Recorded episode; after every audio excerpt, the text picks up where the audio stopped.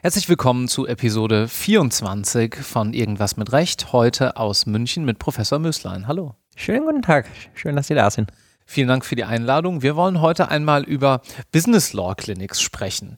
Da muss man vielleicht ein bisschen was vorwegschieben, denn regelmäßig dient der Podcast ja dazu, Vorbilder auch zu finden und ähm, Projekte zu finden oder Arbeitsweisen Positionen, in denen man arbeiten könnte. Heute gehen wir auf etwas ein, was schon als Student sehr interessant sein könnte. Jedenfalls, wenn man an der einen oder anderen Universität in Deutschland studiert. Vielleicht aber ja auch den einen oder die andere anregt, einmal an der eigenen Universität sowas ähnliches mit Hilfe von anderen Professoren ins Leben zu rufen, nämlich Business Law Clinics. Was sind Business Law Clinics? Business Law Clinics äh, sind eine Veranstaltungsform, die zumindest vorbereitet auf irgendwas mit Recht, ähm, vorbereitet auf äh, eine wichtige Fähigkeit, die man als, äh, als Jurist braucht. Ähm, und zwar auf die, auf die äh, Fähigkeit, Verträge zu gestalten und Mandanten zu beraten, also die klassische ähm, oder ein Großteil der klassischen Anwaltstätigkeit. Ähm, es ist in gewisser Weise vergleichbar mit den viel verbreiteteren Moot Courts, die ja eine Gerichtsverhandlung ähm, nachspielen oder nachstellen. Ähm, die aber äh, quasi die, die, das streitige, die streitige Tätigkeit von Juristen ähm, einüben, während Business Law Clinic eher die gestaltende, die beratende ähm, Funktion des Anwalts einüben sollen oder helfen sollen, die einzuüben. Wie Sie schon angedeutet haben, gibt es solche Business Law Clinics noch nicht an so vielen Universitäten in Deutschland. Sie haben aber eine erfolgreich gegründet. Sehr richtig. Es gibt, es gibt Legal Clinics ähm, an einigen Universitäten inzwischen. Das ist ein Phänomen, das erst über die letzten ähm, fünf, sechs Jahre in Deutschland äh, sich verbreitet hat. Ähm, die meisten dieser Legal Clinics sind eher im äh, Verbraucherschutz, im ähm, Asylbereich äh, zu finden. Refugee Law Clinics gibt es einige. Ähm, wo es erstaunlich wenige gibt, ähm, ist in dem Business Law Bereich. Ähm, und das ist deswegen erstaunlich, weil gerade im Gesellschafts- und Unternehmensrecht diese rechtsgestaltende Tätigkeit äh, besonders wichtig ist und ähm, mitunter auch im Examen sogar geprüft wird, Vertragsgestaltung, ähm, aber eben sehr selten ähm, an den Universitäten eingeübt wird. Und äh, das war die, eigentlich die treibende Kraft ähm, für diese Idee. Mhm. Und wie konkret haben Sie die Idee dann umgesetzt? Vielleicht muss ich dazu die Vorgeschichte erzählen. Ich war einmal für ein Forschungssemester in den USA, habe dort gesehen, in welchem Ausmaß äh, die Legal Clinics äh, dort Teil des Studiums sind. Ganze Stockwerke der Fakultäten äh, sehen aus wie Kanzleien, damit die Studenten diese Legal Clinics besuchen können. Ähm, das wird häufig auch, macht ein ganzes Semester für die Studenten dort aus, ist also wirklich ein elementarer Bestandteil des Jurastudiums. Ähm, und nachdem ich zurückkam, ähm, hat sich glücklicherweise ein ähm, Kollege ähm, aus der Betriebswirtschaftslehre an mich gewandt, äh, Thorsten Wulff, äh, der äh, so eine Veranstaltung konzipiert hat äh, zur Unternehmensgründung für BWL-Studierende, wo es darum ging, Businesspläne zu erstellen und, und sozusagen sich auszudenken, wie man ein Unternehmen gründet und auch gute Ideen äh, dafür zu entwickeln. Ähm, und äh, dann sind wir nach einigen Gesprächen ähm, auf die Idee gekommen, dass man das doch sehr gut kombinieren könnte ähm, und auch Juristen mit einbeziehen könnte, Jurastudenten mit einbeziehen könnte, die bei der Unternehmensgründung mithelfen. Das heißt, es geht aber um fiktive Unternehmen, die man, um sozusagen das als Lehrstück zu machen, fiktiv gründet oder geht es auch um echte Unternehmen? In der Form, wie wir es in Marburg betreiben, geht es tatsächlich um, um, fiktive Unternehmen. Ähm, wir hoffen bei jedem Durchgang, dass daraus auch mal echte Unternehmen werden. Wir äh, sind bei einem äh, äh, an der Stufe kurz davor zumindest. Man unterscheidet letztlich zwei Kategorien, simulierte äh, Legal Clinics und ähm, äh, echt, äh, echte Legal Clinics, die dann auch wirklich den Mandanten beraten. Ähm, da stoßen sie nur im Unternehmensrecht natürlich auf die Schwierigkeit, dass sie es da häufig mit, mit Gegenstandswerten zu tun haben, die man, ähm, die man in der Ausbildung nicht abbilden kann und die auch äh, rechtlich ähm, an Grenzen stoßen. Ähm, denn das Rechtsdienstleistungsgesetz sieht da relativ enge enge Grenzen für die Zulässigkeit von echter Rechtsberatung vor. Welche Beispielprojekte hat denn die Legal Clinic oder Ihre Legal Clinics, muss man ja sagen, Sie machen das ja schon seit einigen Jahren, in der Vergangenheit so behandelt? Wir haben begonnen ähm, mit äh, einem ganz breiten Ansatz. Wir haben den Studenten gesagt, ihr könnt euch irgendetwas ausdenken und dann hatten wir von der, von der Pommes Braterei äh, über den ähm, die, die, Vermietung von Campingvans äh, bis hin zu medizinischen Spezialunternehmen, ähm, äh, ein ganz breites Potpourri. Ähm, wir haben dann aber gemerkt, dass die Rechtsfragen, die dadurch aufgeworfen werden, ähm, viel zu unterschiedlich sind, um von Jurastudenten in dem eher niedrigen Semester bearbeitet werden zu können. Denn da geht es ja von Lebensmittelrecht über, über Versicherungsrecht äh, bis hin zu eben Medizinrecht. Ähm, und daraufhin ähm, haben wir jedes Semester versucht, das Ganze etwas schärfer einzugrenzen oder strenger einzugrenzen. Ähm, hatten dann einmal den Fintech-Bereich, also wo man junge Startups so im Bank- und Kapitalmarktsektor äh, gründet, äh, haben jetzt beim letzten Mal und auch dieses Mal uns eher auf Legal Tech fokussiert, also auf die, ähm, die Modernisierung der Anwaltstätigkeit. Ähm, einfach um, um das sozusagen leichter zugänglich ähm, zu machen auf, im Hinblick auf die juristischen Fragen, die sich dabei stellen. Gehen wir im Folgenden mal ein bisschen auf die Teamzusammenarbeit ein, gerade auch dann von Juristen und, und BWLern. Wir hatten in der vergangenen Episode Petra Ahrens-Palzer zu Gast und die hat viel über Kollaboration gesprochen und wie Juristen unter dem äh, Stichwort oder in Kollaboration mit anderen auch noch eine ganze Menge lernen können. Beobachten Sie solche Effekte in der Business Law Clinic auch? In der Tat. Ähm, da hat sich ein interessanter Unterschied ergeben äh, im Lauf der Zeit bei den ersten ähm, Gründungen, von denen ich gesprochen habe, ähm, da waren die Jurastudenten immer in der Beraterrolle. Da hatten das, das Heft des Handelns sozusagen die, die Betriebswirtschaftsstudierenden in der Hand. Ähm, und die Juristen waren dann häufig ähm, in der Situation, dass sie erklären mussten, was alles nicht geht. In der Bremserrolle, die man als Jurist ja mitunter ähm, leider einnehmen muss.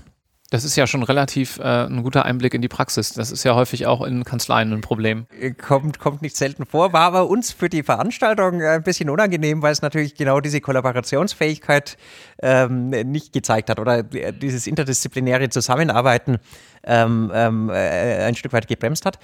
Das Charmante an diesen Bereichen, die wir jetzt neuerdings ähm, beackern, Fintech, aber vor allem Legal Tech, ist, dass dort die Juristen wirklich als Gründer mitgebraucht werden dass sie diejenigen sind, die den jeweiligen Bereich kennen, verstehen können, sich einarbeiten können jedenfalls ähm, und auch Ideen entwickeln können, wo man da was besser machen kann oder wo man da mit technischer Hilfe ähm, ähm neue, effizientere Geschäftsmodelle entwickeln kann, ähm, sodass jetzt die Juristen tatsächlich gebraucht werden als, äh, und, und als Kernkompetenz in den zu gründenden Unternehmen.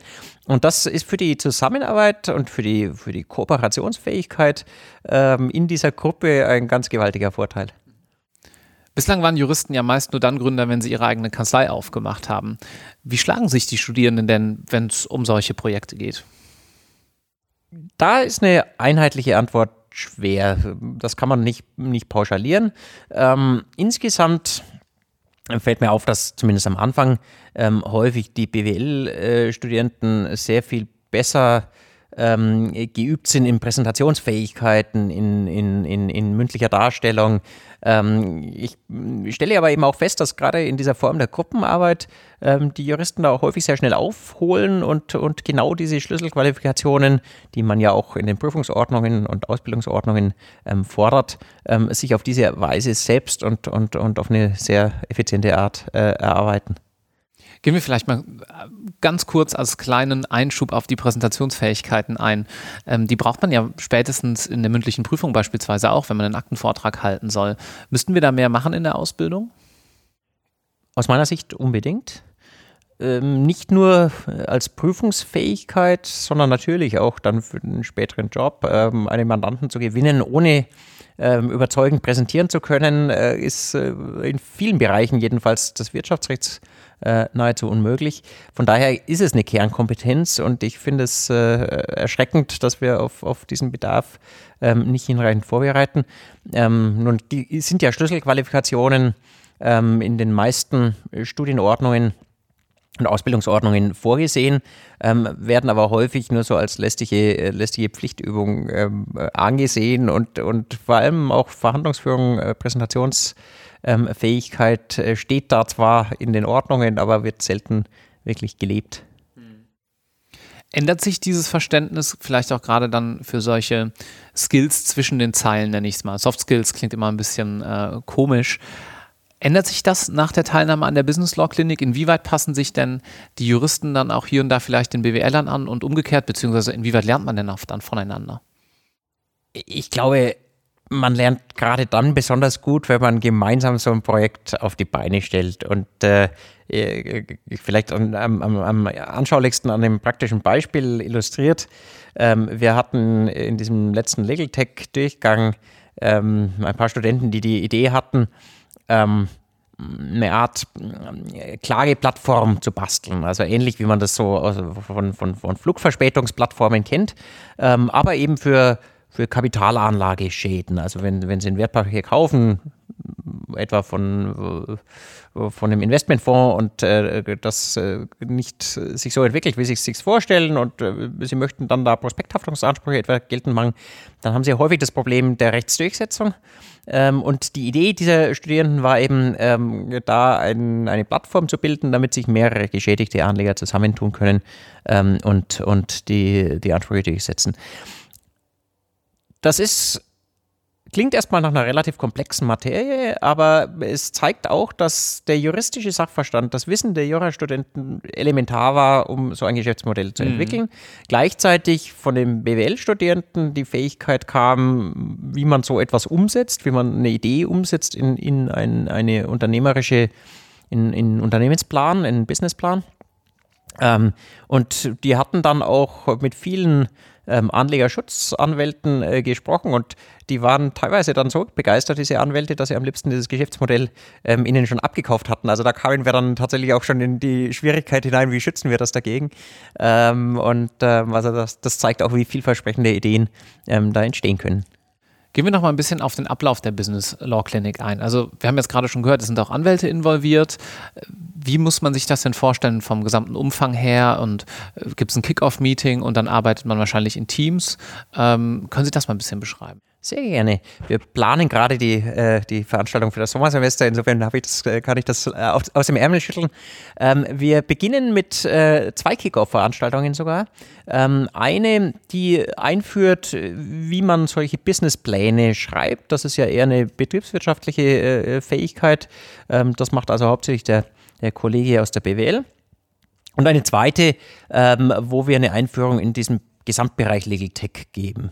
Ähm, dazu haben wir auch ein paar Legal Tech Startup Unternehmer eingeladen. Ähm, ein junger äh, äh, Doktorand aus Heidelberg, ähm, der ein, ein äh, Legal Tech Startup gegründet hat, der dort berichten wird.